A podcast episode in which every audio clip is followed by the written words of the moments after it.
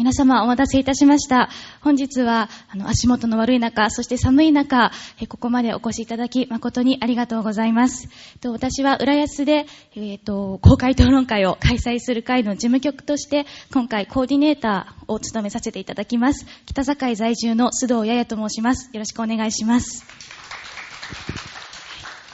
本日一緒にコーディネーターを務める、えー、藤野さんです。藤野さんは、えっと、佐藤海浦安の共同代表をされている方です。えっと、じゃあ、一言ご挨拶をいただきたいと思います。今日はどうも、あいにくの天気の中、ようこそおいでくださいました。まあ、スムーズに、あの、合同の演説会をやっていきたい、いきたいと思いますので、ご協力をよろしくお願いします。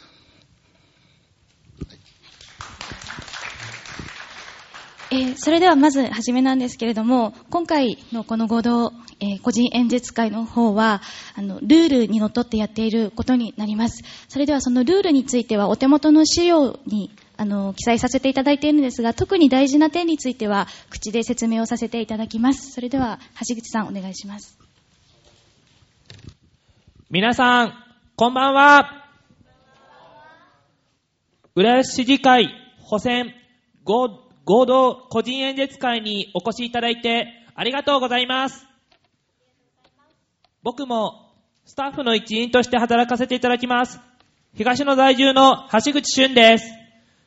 今日は短い時間ですがよろしくお願いします。ここで注意事項をご説明します。浦安で公開討論会を開催する会及びコーディネーターはいかなる理由にかかわらず、公正、公平な心がけ、忠実な立場で進行します。立候補者並びに来場者の誹謗、中傷、会場内外におけるヤジ、声援、罵声は一切禁止します。会場内でのカメラ、スマートフォン、携帯電話、ビデオカメラなどでの撮影、録画、録音は、音が出ない及び、フラッシュを使わなければ OK ですが、フラッシュを使った撮影は一切禁止ですので、よろしくお願いします。今後の公開討論会及び個人演説会の開催の参考とするため、アンケートにご協力ください。アンケート用紙は配っています。アンケートにお名前、住所をご記入いただいた方には、今後の公開討論会、五人合同演説会開催のご案内を郵送またはメールでお送りします。では、ルールを守って、浦安市議会補選合同演説会を傍聴しましょう以上です。これから合同演説会を開始させていただきます。立候補者、須藤八重さん、淵野さん、よろしくお願いします。すいません。立候補者ではないですね。私たちはコーディネーターです。でも場を和ませていただきありがとうございました。はい。えっと、いくつか確認なんですけれども、皆さんお手元に質問用紙というのはございますか？ありますかね？はい。本日のプログラムの中では、休憩を挟んで後半は会場の皆さんからの質問をお受けするということになっておりますので、あの、皆さんのお話を聞きながら、その間に質問したい内容などをお書きいただければというふうに思います。また、あの、拍手の取り扱いについてなんですが、あの、候補者の方がお話しいただいたら、心が踊り拍手をしたくなるというお気持ちもあると思うんですけれども、今回一つ一つの質問では拍手はなしにしていただきまして、一番最後に、この回の最後に候補者の皆さんがこれだけは言いたいことというところでお話しいただく際には、そこだけ拍手をお願いいたします。はい。はい、それでは、早速始めたいと思います。で、本日時間の方が候補者の皆さんには平等にお話しいただくようにこちらで測っておりますので、前の方で何秒前というのを出しますので、それに乗っ取っていきたいと思います。で、過ぎてしまった場合はありがとうございましたというふうにこちらで止めさせていただきます。それでは早速第1テーマということに入ります。まずは、えー、市議補選ということで、急に始まった選挙っていうのもあると思うんですけれども、まず皆さんの自己紹介、それから今回市議会議員の補欠選挙に出られた理由というのをお伺いしたいと思います。で、すみません、もう一点補足です。順番の方が、皆さん始める順番を平等にしておりますので、先ほどくじで引いていただいた1番小沢松彦さん。なので、質問も最初は小沢さんから、で、次の質問はその隣の岩尾さんからというふうに、スタートの順番の方もこちらで管理してまいります。はい。それでは改めて自己紹介、それから今回立候補を決められたきっかけについて、小沢松彦さんから2分間でお願いいたします。えーはじめまして、小沢松彦と申します。えー浦安に住んで29年目になります。私はあの、大学を卒業後ですね、広告会社の博報堂という会社に29年間勤めておりました。そちらでは、長く企業の多くの、まあ皆さんもよくご存知の企業の広告とかを数多く手掛けてきました。えー馴染みが深いところではおそらくあの、千葉ロッテマリーンズが、昔川崎ロッテオリオンズと言ってましたが、あれが千葉に移転する時の、まあ12球団初のキャンペーンとか、え名前のネーミング決めたり、ユニフォーム決めたり、そんなこともやっておりました。その他、会社の中で広報ですとか、あるいは、危機管理なども担当してまいりました。4年前に会社を退社しまして、弁護士で、昨日も応援に来てくれましたが、伊藤塾塾長の伊藤誠氏、そして今朝応援に来てくれましたが、明治大学の野田実氏らと一緒に、これからの高齢社会に向けてのですね、セカンドキャリア、就業支援を中心とした事業を展開する、社会人材学者という社団法人を設立しまして、えそのメンバーでございます。今も理事としてやっております。えその他、え子供のラグビースクールを11年コーチとしてやっております。えあとは家内が自宅で子供のための料理教室、まあ、綺麗に子供が魚を3枚にさばくんですが、えそんなこともやって子供の教育というものにも向き合ってまいりました。今回私が市議選に立候補しましたのは、後ほどお話しすることになりますが、これから世の中全体が高齢社会に向かっていく中で、どうやって生き生きと暮らし、どうやって働き続ける仕組みを作れるか、そしてその前提である健康づくりというものをどうやって進められるか、これ私がまあ、ボランティアを通じて、あるいは今の仕事を通じてやってきたことですが、これをもう一歩踏み込んでやるために、えー浦安をその先進モデルとしてやっていくために、えーそして世の中に広めていくために、えーこの行政の中でチャレンジしたいと考えて、今回、えー市議選に立候補することといたしました。ありがとうございます。小沢さん、ありがとうございました。続いて岩尾さん、お願いいたします。はい、えー、着座で失礼いたします。私、浦安生まれ浦安育ち、東の三丁目という埋め立て地で31年前に生まれ、この浦安がふるさととして31年間生きてきました。私は、前浜小学校、前浜幼稚園を卒業しておりますが、ただいま、えー民間経営者としてだけではなく、明治大学大学院ガバナンス科の方で、公共経営、公共政策の方を専攻しており、また、私の、その、政策、政治活動の主として、新都知事小池百合子氏の下で、希望の塾の方にも参画し、最新の政策の方を学んでおります。私が今回の市議会選挙補欠選挙に立候補したそのいきさつですが、私は先月まで立候補のことを頭には置いておらず、今月決意した次第でございます。私が今回立候補した理由といたしましては、浦安市は市政が始まってから浦安市長が変わったことは2度しかございません。今度の市長選挙にて3人目の市長が3人の候補者の中から選ばれます。その際には、浦安市議会には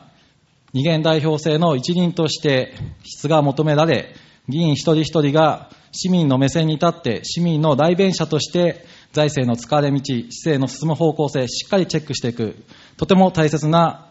その担いがあること、それが貴重な、その大切な担いがある時期が始まると、私は考えた次第でございまして、その、このタイミングで、今後始まる2年間、しっかりと市政に携わって、自分の力を発揮したいとの思いで、立候補を決意いたしました。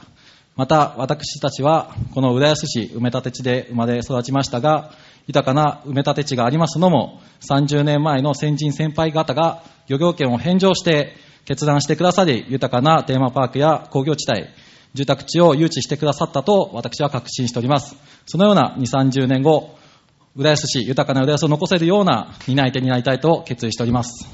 はい、岩尾さん、ありがとうございました。続いて、吉井さん、お願いいたします。こんばんは、吉井由美と申します。よろしくお願いします。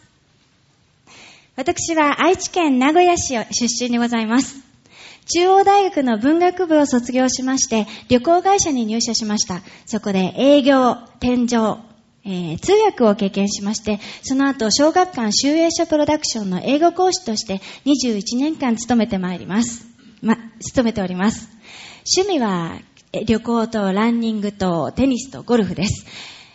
ランニングは浦安マラソンに参加させていただいております。市民活動では NPO 法人浦安ダンスパークのボランティアスタッフとして、千葉くんや、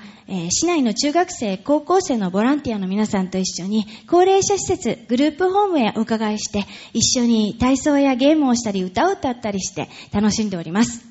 また昨年の浦安フェスティバルでは人気キャラクターのパレードに参加する市内の子供たち100人に英語の歌を指導いたしました。立候補の動機はいくつかあるのですが、2年前、突然、シュートが認知症と徘徊の問題、認知症と徘徊を発症しまして、高齢者の介護がこんなに大変なのだと、そういうことを心に来ました。そして、また、あの、浦安の子供たちと接する機会が増えまして、今度は浦安の子供たちと一緒に何かを作り上げたいと思ったのが動機です。ぜひ、ぜひ一緒に作り上げていきましょうと背中を押していただきましたのが、矢崎健太郎県議です。これから街を作り上げていきたいと思っております。よろしくお願いいたします。吉井さん、ありがとうございました。続いて、斉藤さん、お願いいたします。はい。こんばんは、斉藤明でございます。私は浦安市で生まれ育ちました。えー南小学校、えー私今、富士見在住でずっとそこに住んでおります。36歳になります。で、私はここに立とうと思ったきっかけ、それは同じ吉井さんと重なりますが、父親が認知症になったことがきっかけです。それまではあまり地域のことと関わらなくても、会社に行けば、通勤すれば仲間もいるし、職場もあるし、お金も稼げるし、何不自由はない。友達が近くにいなかろうと、遠くに、東京に出ればいくらでも遊べる。そういう環境に満足してました。ただ30過ぎたばかりの時に、まさかこんな若いうちに介護すると思わなかったんですね。まだ独身だし、やりたいこといっぱいあるけれども、最初だけは、あの、本当になんで俺だけこんな立場に立つんだっていう悔しい気持ちがありました。でも少し経つと、やはり本人が一番辛いんだなっていうのが分かってきました。で、認知症になるとどうしても介護家族が悲惨だっていうのが、ここ3、4年前、介護家族を助けなきゃっていうことで話題が上りました。でも最近ではやっと本人に目が向くようになって、本人の支援っていうのも始まり、始めています。私自身、この介護の問題については、自分自身体験して大変だったのが仕事との両立。やはりちょっと夜起きたりする、まあ、子育ても共通すると思いますけれども、やっと家に帰って寝たけれども何かが起こって夜起きて寝られないとか、そのまま寝ずに会社に行かなきゃいけない、すごく両立が大変だった時期がございます。そういった働く、働き手、そういった人たちが仕事を続けるための支援というのを強く訴えていきたいと思っています。そして本人が、高齢者本人が置き去りにならないようやっていきたい。で本人が居場所、交流する場所がたくさんあるからこそ、えー犯罪、防犯の目、散歩する方がたくさんいれば防犯の目が広がっていく。そういった一人一人に行き届く、目の行き届く街を作っていきたい。そう決意しております。斉藤です。よろしくお願いいたします。斉藤さん、ありがとうございました。続いて、芦田さん、よろしくお願いします。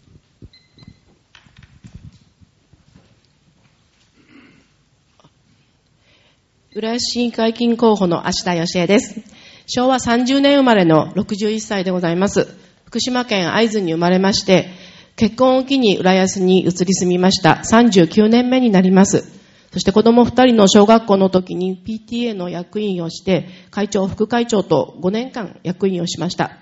また私はいろいろな活動をしてまいりました。ボランティア活動は高齢者のサロンでお昼ご飯の献立を立ててみんなと作るボランティア活動を17年間続けました。またですね、料理を作ることが大好きですから、現在も自治会のサロンで高齢者と一緒に食べる食事の献立を立てて、毎月20人以上の方に提供をしています。これも開始から18年目を迎えます。そしてボランティアの傍らで、浦安市市民活動センターの立ち上げにも関わりました。運営委員とコーディネーターを務めながら、仲間を集めて市民活動を支援する NPO 法人を立ち上げて、理事長として市から運営を委託を受けて1年間責任者として運営してまいりました。そして地域活動も自治会の会長として4年間、また連合会の副会長として3年間活動してまいりました。3.11震災の時には被災自治会の自治会長の職にあり、復旧作業の陣頭指揮も取りました。加えまして3年前からは、元町の自治会の婦人の会の会長を活動としてしております。婦人の会では、盆踊りやアサリの買い向き等、地域の伝統を受け継ぐ活動をしています。そして震災直後の選挙で、皆様のご支援を受けて、1期4年の間、市議としての活動をしてまいりました。今回、こうした経験が皆様のお役に立つのではないかという思いで立候補をいたしました。どうぞよろしくお願いいたします。芦田さん、ありがとうございました。続いて、第2テーマに移りたいんですが、ここで、あの、今、小沢さんの前にある人形をですね、はい、左、隣の岩尾さん、今度、岩尾さんからスターターとなるので、目印としたいと思います。第2テーマが、街づくりということになります。街づくりといっても、とても大きなあの話題だとは思うんですけれども、まあ、人とか建物、それから税収、それが一気にこう高齢化を迎えていくという中で、まあ、防災、交通、コミュニティということをまあ踏まえまして、街づくり、ズバリできる、この対策やりますというのをお伺いしたいと思います。はい、それでは岩尾さん、お願いいたします。えー、街づくりという大きなテーマですので、まあ、私、いろんなことを話したい中ですが、一つだけ紹介させていただきます。浦安は大きな某テーマパークを抱える観光都市でございます。その観光都市に足りないものが私は何点かあると思いますが、今限られた時間ですので2点ほど述べさせていただきます。まず1つ目は、その文化を継承していく、そのテーマパークの文化などを生かす生かす魅力づくりだと思います。もう1点は観光都市として観光客に向けてのマーケティング、そしてその観光都市としての環境を整える入り口と公共トイレ、公衆トイレ、そのようなサービスの向上を私は進めていくべきだと思います。まず1点、テーマパークの有名なダンサーやエンターテイナーの皆様は30代で引退を迎えます。そのような貴重なキャリアを積まれた人材を活用することによって、浦安市の明るいイメージ、明るい文化を形成していく、そのような施策を打つべきだとアイデアを提案していただいております。また、観光都市としての公衆トイレ、こちらの方、選挙広報などにも載せていただきますが、私の父も皆様と同じように介護、あ介護が必要な要介護4の父がおりますが、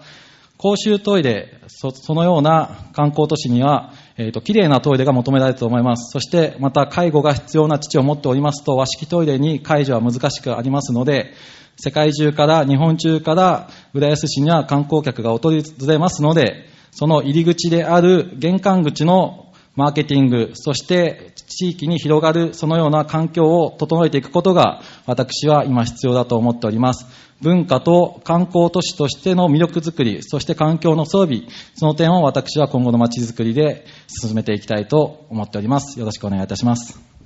岩尾さん、ありがとうございました。続いて、吉井さん、お願いします。はい。シンボルロードの先端にあります、総合公園をもっともっと活用して、公園だけではなく、例えば美味しい屋台やレストラン、えー、お店ができてたくさんの利用者がやってくる、そんな楽しい街づくりをしたいと思っております。例えば、トローリバスを走らせてみたらどうでしょうか。浦安駅から新浦安駅、総合公園前浜駅を巡回するバス。例えば、水上バスを発着してみてはどうでしょうか。現在、お台場のように水上バスを走らせる発着発着場所になりますと、観光客の皆様がたくさん訪れている楽しい街になっています。シンガポールでは船の形をしたマリーナサンズというホテルがあります。その周りの人工湖は水上バスに大変観光客が訪れ、楽しい街になっております。大変難しい問題ですけれども、想像するだけで楽しい街が作れると思います。難しいことでもできないと決めつけずに、まずは提案していきたいと思っております。以上です。吉井さん、ありがとうございました。続いて斉藤さん、お願いします。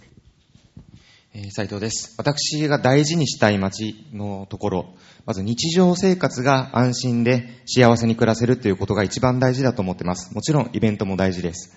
でなんでそう思うかっていうと、やっぱり年を取って歩くのが大変そうにしている方が座るところがなくて困っている自分の体験、父の体験でもございます。やっぱり少し10メートル、20メートルおきにちょっと座れる縁石があったりとか、そういう見えない優しさのある街、そういう街にしていきたいと思います。そうすることで出歩きやすくなって、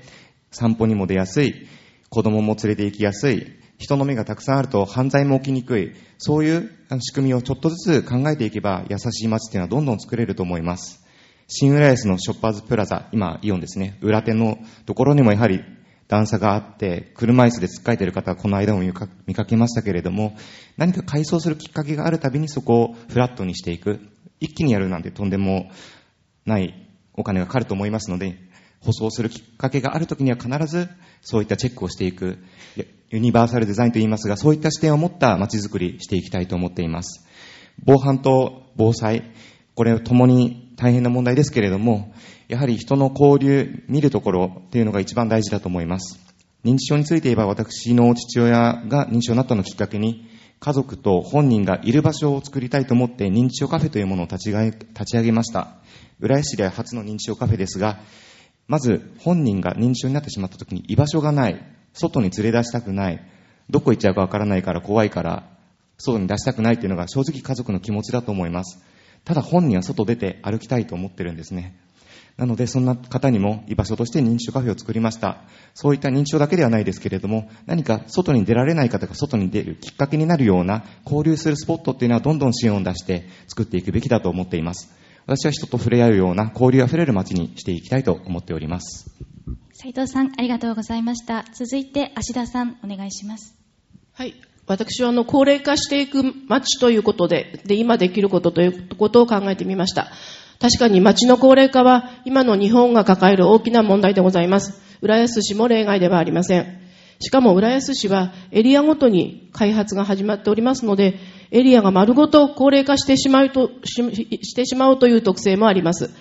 私は都市計画審議会に委員として参加したとき、この問題を提起いたしました。そして解決策として、街の循環があります。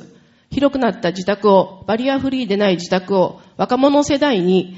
託して、高齢者が移り住めるサービス付きの住宅が市内にあれば、新しい若い世代も、若い世帯も呼び込めます。近隣同士で子育て中の若い世代を奪い合っている柏市では、いち早くこうした高齢者の住宅の問題を市役所窓口で相談に乗っています。一般質問をしたり、担当課と協議をしたり、どうしたら浦安でもと思っていましたが、なんと先の震災で問題と思っていた地域が液状化の深刻な被害を受けました。そして2世帯住宅が次々と建設されて、見事に街の循環ができてしまいました。想定外の副産物です。で、これによってその外区が抱えていた問題も解決されました。小学生が増えて、コミュニティも再構築されて、孤独死や火災などの危険性も大幅に減りました。一般社団法人住み替え、移住住み替え支援機構が面白い制度を持っています。2割安く借り上げて、2割安く貸す。空き家の時も賃料が入ってくるという制度です。本市はマンションも対象になります。年金も目減りしている昨今、自宅を貸して賃料を第二の年金にするといったことも十分に考えられます。本市でも諸々のメリットを考えて、住民の循環を図り、子育て世代を呼び込むという政策を今真剣に考えるテーマと思っています。はい、芦田さん、ありがとうございました。続いて、小沢さん、お願いします。はい。えー、っとですね、町が高齢化していくということは、先ほど税収という話がありました。そこに問題が出てきます。浦安市の税収の多くは今働く方々が納める税金になっています。現役世代が減っていくと、この税収が減っていきます。そうすると、財政基盤もだんだん弱くなっていって、町の老朽化、高齢化というものに回せるものが少なくなっていくという悪循環が陥っていきます。で、一方ですね、今、えー、寿命というのはものすごく長くなっていて、実に日本人の4分の1の男性がもう90歳まで生きているそうです。女性は95歳まで生きているそうです。そうすると一般的なビジネスマン、60歳で引退して30年の時間がある。この時間、リタイアしているのはもったいないです。ボランティアでしているのはもったいないです。もう日本全体がですね、間違いなく、ファーストキャリア、セカンドキャリア、サードキャリアというのを作って、そして長く現役として働き続ける。そういう中の世の中を作っていかなきゃいけなくなります。実は私はそういう活動を先ほどご紹介しました社団法人でやってきています。そのような仕組みを作る、えー、浦安に今働き続けている現役の方々が、元気なうちに、セカンドキャリア、サードキャリアに向けて、えー就労支援ができるようなプログラム、これを作っていく。そして企業との出会いを作って、今までの経験を新しい企業、これから伸びゆく企業の中で活かして活躍していく。そして心身ともに健康であり、そして、まあ、税収も豊かにして、こういう循環を作っていくということが、実は、高齢化社会の中で一番大事なことだと思っています。実は介護とか福祉ももちろん大事なんですけれども、もう一つはその前に長い人生、健康であり続けるということですね。健康であり続けることが社会保障費の低減にもつながりますし、本人の幸せにもつながります。ですから、この長く健康であり続けること、そして長く現役で働き続けて豊かに暮らし続けること、こうした循環をぐるぐる回すということが大きなテーマになってくると思っています。小沢さん、ありがとうございました。はい。ここで第2テーマが終わりました。続いて第3テーマ。はい。ワンちゃんを、吉井さんの方に置いていただきまして、続いてのテーマが福祉ということになります。まあ高齢者ですとか、と障害をお持ちのお子さん、障害をお持ちの方、そして子育て支援など、特に力を入れたいことというのをお話しいただきたいと思います。それでは、吉井さんからお願いします。今回の出馬のきっかけになりました、えー高齢者支援があります。昨年認知症の周到を見とった経験から介護に直面する本人とごかご家族をサポートする施策が必要だと強く思っています。そうした施策の整備を身近なところと、あと身近なところでご高齢者の方の日々の生活をサポートしていきます。例えば、お散歩バスです。お散歩バスは皆さんの愛用されているコミュニティバスですけれども、お買い物難民がとても増えている中で素晴らしい取り組みだと思います。ただ運行は1時間に3本です。先日おばあちゃんから長く待っていると疲れちゃって辛いのよね、とお話を聞きました。以前川崎市でバス停に置かれたソファーの撤去問題がありました。確かに雨にさらされて不衛生である。またそこで寝ている方がいるなどと問題があると思いますが、固定式の小型のベンチなど設置できないかと思います。そんな日々の小さな困ったにフットワークよく動く。それが私が目指す市議の姿です。高齢者に優しい街づくりを皆さんと一緒に頑張らせてください。吉井さん、ありがとうございました。続いて斉藤さん、お願いします。はい。えー私は、えー父の問題もありまして、高齢者福祉っていうのを強く強く進めていきたいと思います。ただ、同時に高齢者ばっかり目を向けてしまうとか、高齢者だけ切り分けるということではなくて、高齢者本人が幸せになる。そして、現役世代が老後を不安になく暮らせる。やっぱり高齢者が不安、年取るのが不安な街っていうのは、やっぱり現役とか子供たちにとっても未来が暗いっていうことになってしまいますので、私はそうならないように、認知症になろうと、高齢になろうと、年を取って歩くのが大変になろうと、その街でそのままの暮らしができるようにしていきたい。そしてその高齢者の方が子供たちや現役世代のと触れ合えるような街づくりをしたいと思っています。やはり私自身子供の頃、親だとか学校の教師、塾の講師以外の親と大人となかなか接する機会がなかったので、なかなか高齢の方に思いやり持てないまま大人になってしまったというすごく反省点がございます。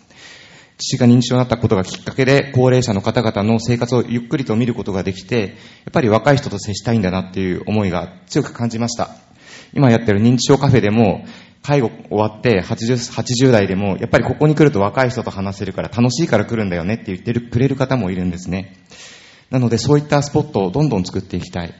で、子供っていうのも教育の中にも、やはり高齢の方と触れ合うっていうことが大事だと思います。道徳の授業で本で学ぶだけではなくて、実際にもっともっと触れ合う機会を作りたい。公立の教育の中にも、もっともっと、あの、高齢の方とか、大人の方と触れ合うような機会を作りたい。中学、高校でも実際に社会人として若手で働いている方と接点を作ることで将来像が見えてくる。そういった世代間のちょっとした交流があることで、豊かに、一人一人が豊かな生活を送れるようになると思います。福祉と教育はちょっと切っては切れないと私自身は考えてますので、そこを何何も全て世代とかテーマで切り分けることなく、まず生活全体として福祉を捉えて考えていきたいと思います。斉藤さん、ありがとうございました。続いて、芦田さん、お願いします。はい。えー私、孫が生まれまして、浦安市での子育てを一緒に体験しております。理由を問わずに預かってもらえる一時預かりは、今の子育ての中の若いママには本当に必要不可欠な支援と思っておりますので、予約が全く取れない現状を踏まえて、場所を増やすことや時間のことを考えていきます。そして従事する方々の待遇向上について、保育園の職員の補助制度をこういった方にも適用するといったことを考えてはと思っております。また大きな問題として待機児童の問題があります。これに関しましては、他自治体には例がない公立の幼稚園、保育園、子ども園、これ、この浦安の市民の宝をフルに活用して保育ニーズを満たすことができないかという課題もあります。いくつかの幼稚園は子ども園になって保育ニーズを補完しておりますが、預かり時間の問題など、まだまだより、より、あの、やらなければいけないことはたくさんあります。より市民ニーズを考え、待機児童を減らす工夫が必要です。私は女性が安心して子供を産んで働き続けることができる支援や制度を構築する提案を続けてまいります。そして障害者自立支援法や介護保険の制度が地域の助け合いを借りた在宅での支援に向けて大きく方向転換をなされています。大きく方向転換がなされています。浦安市におきましては全国平均が27%のところ、16.5%とまだまだ高齢者が多くない、今こそ高齢者支援の枠組みを構築する後期と考えております。現在構築されております、ずっとお元気を保ってもらえる仕組みに加えまして、職を考えること、働く場所の創出といったことで、健康寿命は必ず伸ばすことができます。私は高齢者が安心して地域の中で暮らし続けられる仕組みを提案してまいります。芦田さん、ありがとうございました。続いて、小沢さん、お願いします。はい。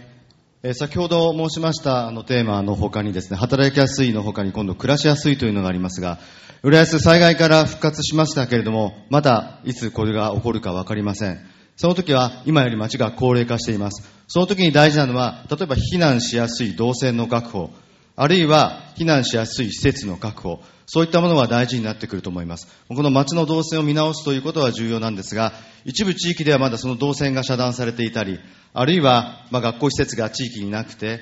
えー避難施設がまだ不十分だったり、そういったことを見直していくっていうのは、具体的に今すぐやることとしてあると思っています。あともう一つ、えー子育てということで言いますと、私はちょっと特別な思いがありまして、今息子が一人おりますけれども、実は第二子でして、第一子は生まれてすぐに亡くすという経験をしております。それだけに子供を育てるということについては大きな思い入れがありました。一生懸命やってきたつもりなんですけど、一生懸命すぎて、えー本当にいい親だったかどうかわかりませんけど、ついついですね、怒ってしまったりするんですね。で、逆に私は学びました。怒ってはいけない、叱ってはいいけど怒ってはいけないとか、あるいは子供って、子供によって成長の度合いがいろいろ違うんだ。むしろ私の方が学びました。11年ラグビースクールをやってきました。家内と一緒に家で自宅で料理教室を11年やってきました。そこでもやはり子供の成長はいろいろ違います。で、親も学ぶ姿を見てきました。最高の教育の場っていうのは私は家庭だと思っています。そこの親と子が同じような体験をする、料理でもスポーツでもいいですけれども、上層を中心とした体験を共通することによって学び合うような、そういう仕組みを作ることが豊かな子供を作っていくことだと思います。もちろん、学力や知力の向上も大事ですけれども、この上層と学力、知力、このバランスをうまく取るような仕組みを作れたらなと、我々、私のこれまでの経験からえ提案していきたいと考えております。小沢さん、ありがとうございました。続いて、岩尾さん、お願いします。はい。福祉について話させていただきます。福祉というテーマですと、高齢者の福祉サービス、子育てや、そして教育など様々な分野がありますが、何のサービスを行うにしても税金がかかります。財源がなければ、そのサービスを充実させていくことはできません。ぜひここは、様々なサービスを拡充するという話と合わせて、出ていくお金を減らす、入ってくるお金を増やす、その点を未来に向けて視点を持っていただきたいと思います。私は後ほどの若者のテーマで入ってくるお金、税収を増やす施策の方を話させていただきますが、この福祉の話題では、社会保障費を少なくしていく、そのための5年後、10年後に向けて健康寿命を伸ばす、そのような町のテーマをしっかりと置いて未来を見据えた福祉を提供していくべきだと思います。健康寿命という単語を出させていただきましたが、先ほど寿命が80、90に伸びたという話と合わせまして、人間は長生きするものです。ぜひ、浦安市に住んでいれば、健康寿命が80、90に近づいていく、高齢者が社会保障費を使わないで済む、そのような町にすべきだと考えております。そのためには、自治体はどんなにお金を投資したとしても、後で回収できるとは、私は、航空経営の先行している専門家として、必ず回収できると確信しておりますので、例えばの例を挙げますと、皆様のお住まいのお近くの公園、浦安市と新浦安市では、浦安駅と新浦安では質が少し違うと思いますが、公園の質の向上、浦安側の芝生に変えたり、健康器具を置いたり、運動公園の性質を持ち合わせた小さな公園を作ることにより、高齢者が外に出やすい、外で健康を維持できる、そのような街づくりを進めていくことが、福祉にもつながると考えております。岩尾さん、ありがとうございました。ここまでが第3テーマとなります。続いてのテーマに行きますので、人形を、はい、斉藤さんの方にお願いいたします。続いてのテーマが若者ということになります。今日会場を見渡すと、若者というよりか昔若かった方が多いなという印象です。で、そんな話している私は大学3年生なので、まさに浦安に住む若者という視点で、この質問をすごく楽しみにしています。若者にとって魅力のある街にするために考えていること、そして浦安ならではのアイディアをぜひお聞かせいただきたいと思います。それでは斉藤さんからお願いします。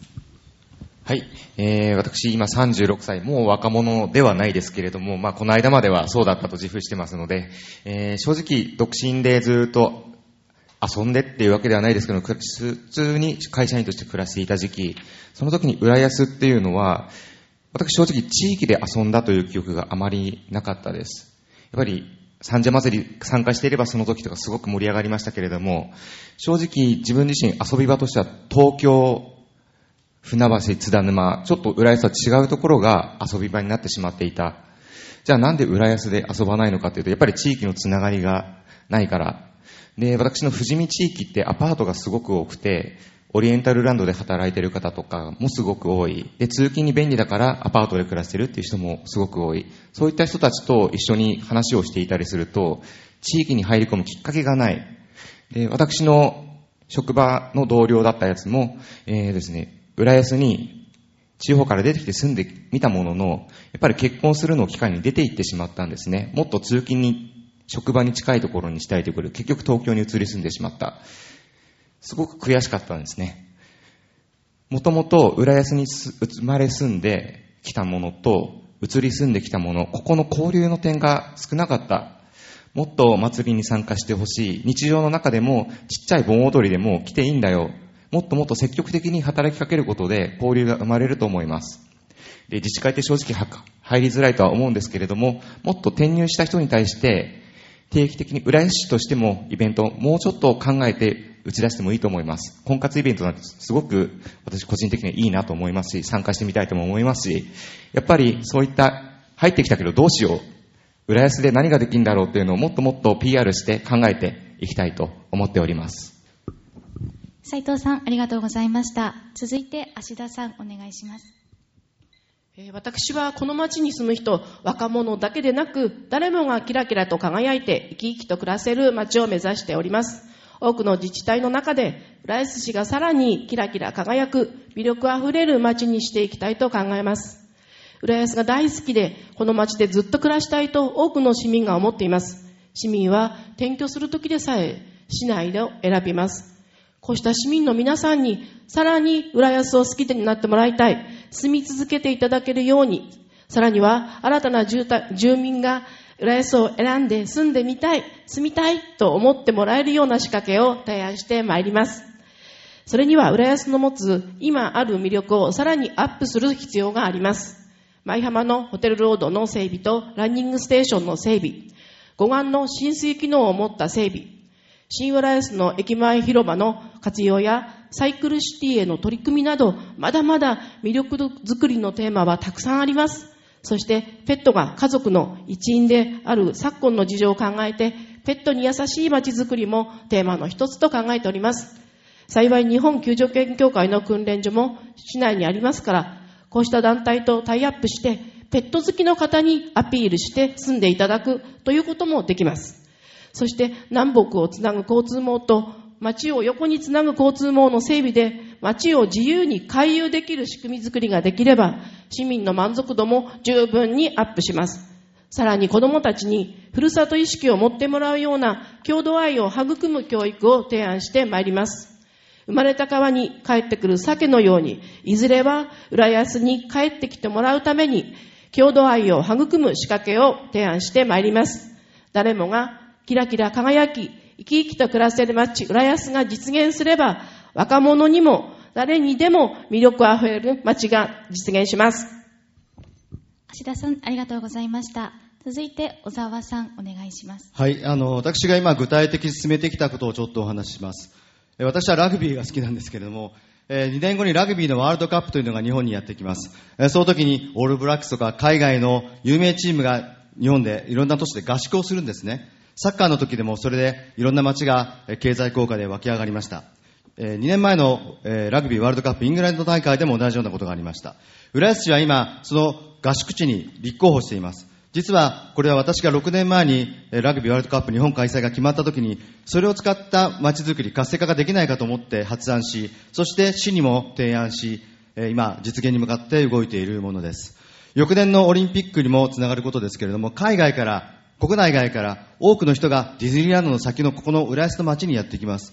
そして、スポーツの交流、国際交流が始まります。大きな機会があります。浦安にはすでにホテル、素晴らしい運動施設、いろんなものが揃っています。こうしたものを活用すれば、過大な投資をせずに成功することができます。そしてさらに、今度です、高須地区にラグビーのプロチームがやってきます。ここにはですね、天然芝の素晴らしいグラウンドが2面できます。これをラグビーだけじゃなくって、有給している間はですね、市民に開放して、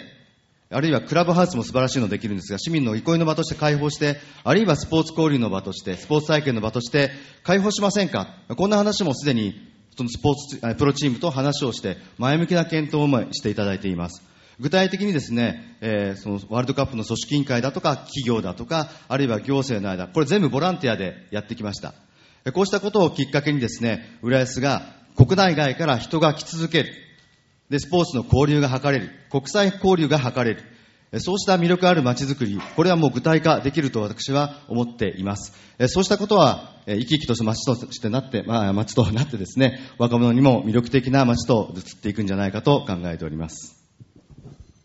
小沢さん、ありがとうございました。続いて、岩尾さん、お願いします。若者のテーマで話させていただきます。実は、そうは見えないかもしれませんが、私は31と、見た目より、見た目が老けておりますが、この中では一番若者です。その若者として代弁させていただきますが、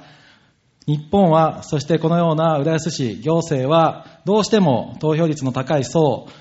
投票率をが高い地区に税金を投入しがちです。ぜひ未来の投資として若者世代、20代から40代、バリバリ働いて税金を納める世代に魅力を発信していき、住んでもらえるような街づくりをすべきだと思います。そのためのアイディアも私は提案させていただいております。先ほど税収を増やす施策という話をしましたが、20代に選ばれるような街でなければ、今後10年、20年、皆様の福祉、教育、子育てを支える財源の土台となる層は減っていきます。人口ピラミッドを思い浮かべていただければ、今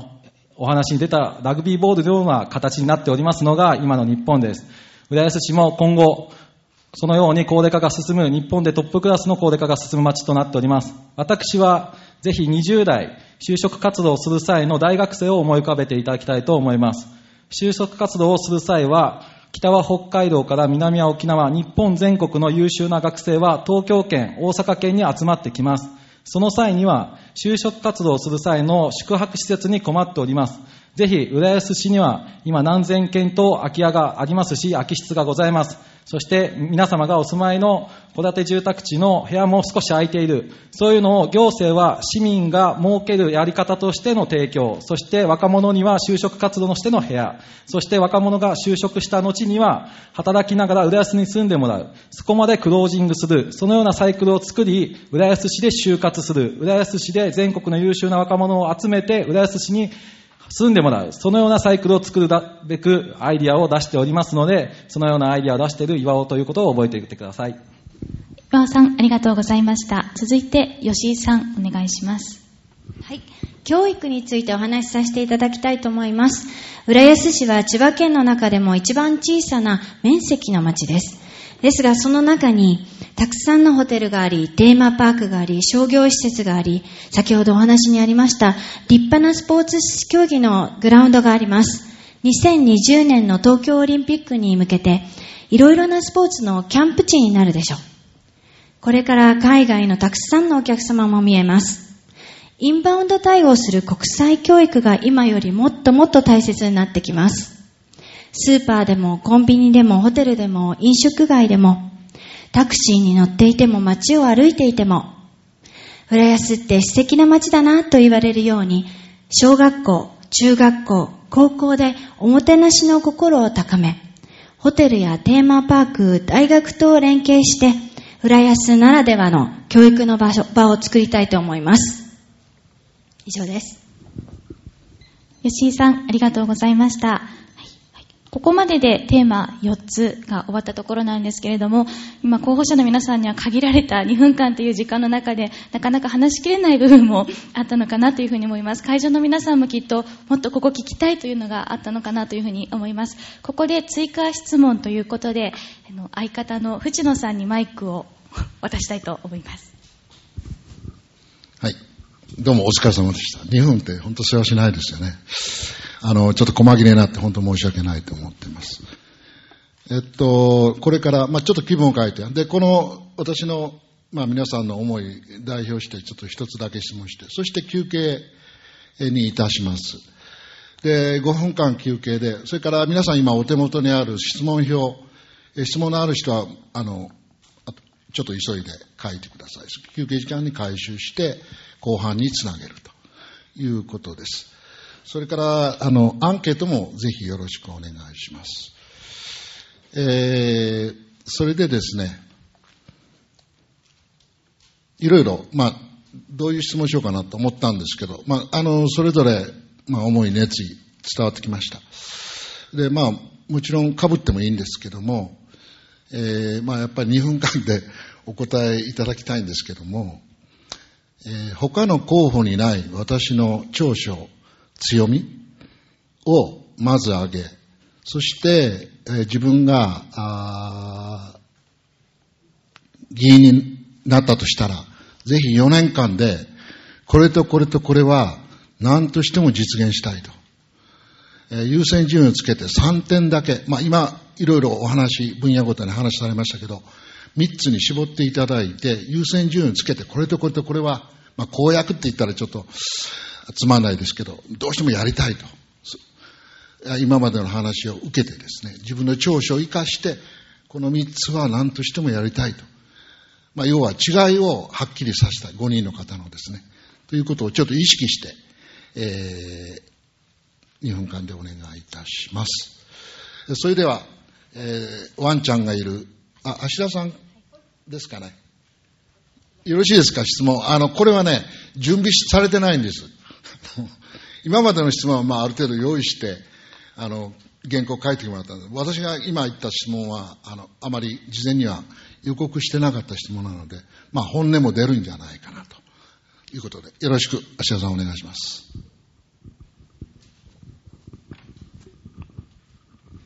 えー5番目、大当たりですね。こういう2分間で答えなければいけないと。長所ですが、これは私はやはり、えっ、と、自分の、あの、してきた、まあ、61歳と長い人生を歩んでまいりましたので、この長い人生の中で経験してきたことを挙げたいと思います。えー地域活動、市民活動、それから、まあ、PTA とかのその子育てに関わることもしてまいりましたし、大体あらゆる分野のところ、してないのは多分、藤野さんがやってらっしゃる環境は、ちょっとやっぱりあの、いろんな思いがありまして、えー、ふるさとは会津ですから、あの、浦安のこの作られた環境がどうも性に合わずに、えー環境の道には入っておりませんが、ほとんどの分野のことを体験していると思います。それからですね、えー私、3つの約束をさせていただいておりますので、でこの4年間でどうしてもやりたいことは、えー私のこのパンフレット、まあ、お見せしたらば批判になるかもしれないので、ちらっと。はい、ここに3つ挙げさせていただいております。まず第一は、子供の政策と高齢者政策を最重要課題として推し進める提案をしてまいります。数々あります。で、これは時間があれば後ほどのあの述べたいと思います。そして、安心して暮らし続けられる仕組みづくりへの提案です。これはもうセーフティー、あの、セーフティーのところだと思ってください。本当に困った時に、ちゃんとした制度があって、浦安で暮らしていけるという制度だと思ってください。それから先ほどつらつらと述べましたが、市民が感じているこの浦安市のポテンシャルをもっと引き出して、もっともっと魅力ある街にする、この3つのお約束を私はさせていただきます。ありがとうございました。じゃあまあ、あの、他の方にないかどうかってちょっと別にしまして、私の特徴と思うのは、えー必要と思ったら行動して具体化するということです。先ほどお話ししてきました、その社会人のキャリア支援のプログラム、あるいは、えー企業とのそのマッチングみたいなこと、セカンドキャリア、サードキャリアに向けて必要なこと、これはすでに私たち、経済産業省とも一緒になって、えプログラムを作ってきています。具体的にありますので、これは、えーすぐに、えー転用ができるものだと思っています。そして先ほどお話をしました、えーワールドカップオリンピックを契機とした経済効果の創出、そして国際交流の場、もちろんスポーツが中心になりますから、えー長生きする社会に対して必要な健康づくり、浦安は障害、えースポーツ健康都市宣言というのをしていますが、それの、まあ、もっとダイナミックな具体化、これは、えーもう、えー私、道半ばにあると思いますし、具体化できると思っております。で私は、まあ、あの、先ほど博報堂をやめてというふうに申しましたが、その時に伊藤誠や野田実と出会って、これからの就労就労支援、雇用の長生き、長長い人生の中で、こう生き生きと働くための仕組みづくりが大事だという理想に、まあ、共鳴して飛び出して行動しました。で、今度は、えー浦安のこの高齢化いずれいずれ進んでいく浦安の街づくり、それに私が今まで具体的に発揮してきた力を活かせるんじゃないかと思って、今度はここに飛び出していく。具体策を持ってやっていく。えこうしたことがえ私の大きな、えーまあ、力でありますし、え特徴なんではないかというふうに考えております。ありがとうございました。じゃあ、岩尾さん。はい。今受けた質問ですので、2分間に簡単にまとめたいと思います。私が他の候補者と違う点で主なところといたしましては、東京都、東京都の連携を推進している点がまず1点目です。私は新都知事小池百合子氏が開催しております希望の塾にも入塾し、小池百合子氏に集っている都議の方、またそちらに集まっている政策集団の方々とのパイプを作っております。ぜひその最新の行政として先端を行く東京都の政策なども自治体は他の政策を真似てはいけないという決まりはございませんので、いいところは浦安市に落とし込みたいと考えております。また2点目といたしましては、先ほども話題に出しましたが、現役世代への投資、未来への投資ということを強く訴えている候補者だというところを記憶に留めていただければと思います。こちらは、もし皆様の貴重な一票をお預かりし、議会に送り込んでいただければ、岩尾陽介はいつもいつも現役世代にお金を使え、税金を使えとうるさいなと、暑苦しいなと言われるくらい、全力で20代、30代、40代、女性も男性も、税金を納める現役バリバリの世代のために、どんどん施策を打つべきだと強く打って、打ち出していきたいとの思いを、決意を固めております。また、三つ目の私の特徴といたしましては、皆様が政治家はどのサービスをやります、何の箱物を作ります、バスを走らせます、交通を良くしますと、やります、やりますしか言えませんが、議会の本質は、新しい市政が始まる、新しい首長が決まったせい、あ決まった際の二元代表制の一輪として、調査とチェックと税金の使われ道を市民目線で正す、その役割が議会の21人には求められると思います。私は、公園を回った際に土壌喫煙を条例を作ってくださいとも言われましたので、議員提案で条例を提出するような、そのような地方議員になりたいと思っております。はい、ありがとうございました。じゃあ、吉井さん、お願いします。はい。他方、他候補にない私の強みは21年間の教育に携わってきたことです。まず一つ目。はい保護者の方、例えば共働きや一人親家庭で、どうやって子供たちを支えていったらいいのか、大変悩んでいる方々が多いんです。そのお父様、お母様の相談に乗れる、そういう、えーセンターだったりだとか、施設を作りたいと思っております。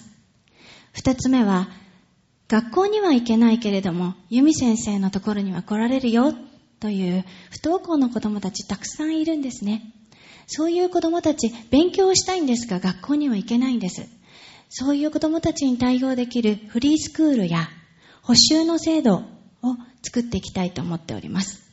そして、教育21年間、英語教育に携わってきました。浦安の英語教教育、とても素晴らしいんです。学校、小学校、中学校、一人ずつ外国人の先生がついているんです。でももっともっと素晴らしいものにできると思っております。私の21年間のこの経験を生かしまして、素晴らしい英語の教育の充実した街にしていきたいと思っています。以上です。